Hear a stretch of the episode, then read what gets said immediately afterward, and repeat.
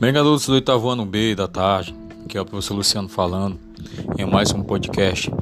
Esse podcast aqui é falando do, da trilogia do Senhor dos Anéis, né?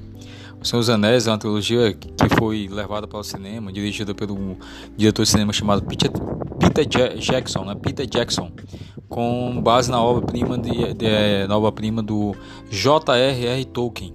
Apesar de seguirem a linha mestra da trilogia, os filmes possuem inserções e desvios com relação ao material original, como já havia falado na aula passada para vocês. Né?